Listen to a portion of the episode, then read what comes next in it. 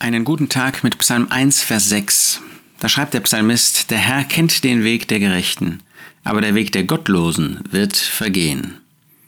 Das ist ein wunderbarer Psalm, einer der beiden Psalmen, die die Einleitung in das Psalmbuch darstellen, wo wir sehen, wie der Gerechte, der, der sozusagen zu dem gläubigen Überrest gehört, wie er geprägt ist und auch wie seine Beziehung zu Gott geprägt ist. Und wenn du mit dem Herrn Jesus gehen möchtest, wenn du ein Leben führen möchtest in Gehorsam, in Hingabe für Gott, in Hingabe zu dem Herrn Jesus, dann darfst auch du das auf dein Leben beziehen. Der Herr kennt den Weg der Gerechten. Das heißt nicht nur, er weiß, was du für einen Weg gehst, nicht nur, dass er sein Auge auf dich richtet, sondern dass er kennen, dass er eine Beziehung mit dir hat. Gott hat keine Beziehung, der Herr hat keine Beziehung mit solchen, die einen bösen Weg gehen. Wie könnte er?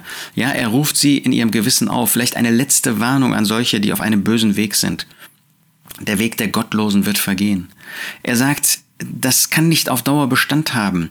Er hat das ertragen, er hat das eine Weile getragen. Er hat sich an denjenigen, der auf einem bösen, auf einem verkehrten Weg ist, der vielleicht in Unmoral lebt, der vielleicht bewusst falsche Lehre hat, der sich nicht korrigieren lassen möchte und äh, auf einem solchen falschen Weg, auf einer solchen falschen Spur unterwegs ist.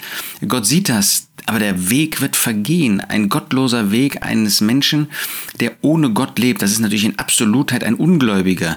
Aber auch wir als Gläubige können gottlos leben, können Gott den Rücken zukehren, können ähm, finster werden im Blick auf Hinweise, die wir bekommen, dass wir in lehrmäßiger oder in praktisch moralischer Hinsicht falsch laufen dass wir das einfach nicht mehr zur Kenntnis nehmen, einfach unseren eigenen Weg weitergehen. Der Weg wird vergehen.